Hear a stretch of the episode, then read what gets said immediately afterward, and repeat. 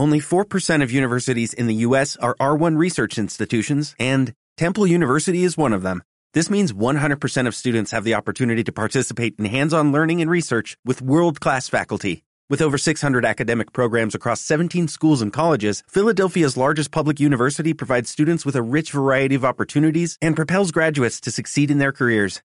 Temple University. Schedule a campus tour today at admissions.temple.edu/visit.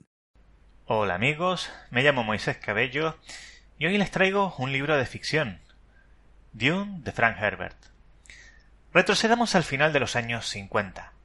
Herbert, que por entonces era periodista, vuela a Oregón para escribir cómo el Departamento de Agricultura de los Estados Unidos intenta detener el perenne avance de las dunas, plantando poáceas europeas.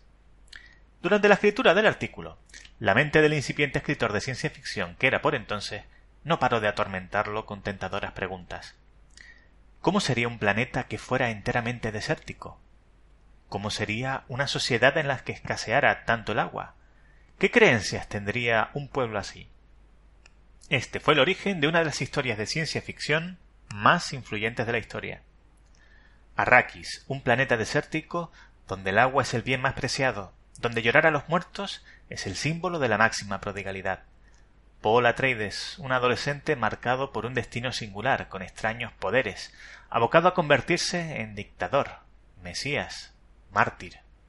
Los Harkonnen, la personificación de las intrigas que, que rodean al imperio y que busca el control de Arrakis. Los Fremen, seres libres que han convertido el inhóspito paisaje de Arrakis en su hogar, orgullosos de su pasado y temerosos de su futuro. Lo detallado del universo en el que transcurre la historia hizo que en su momento se le considerara el Señor de los Anillos de la ciencia ficción. En particular, la profundidad de la cultura Fremen, la relación entre el entorno y sus creencias, cautivaron a los lectores durante décadas, hasta el punto en que llegaron a preguntar a Frank Herbert en su momento si estaba intentando crear algún tipo de culto.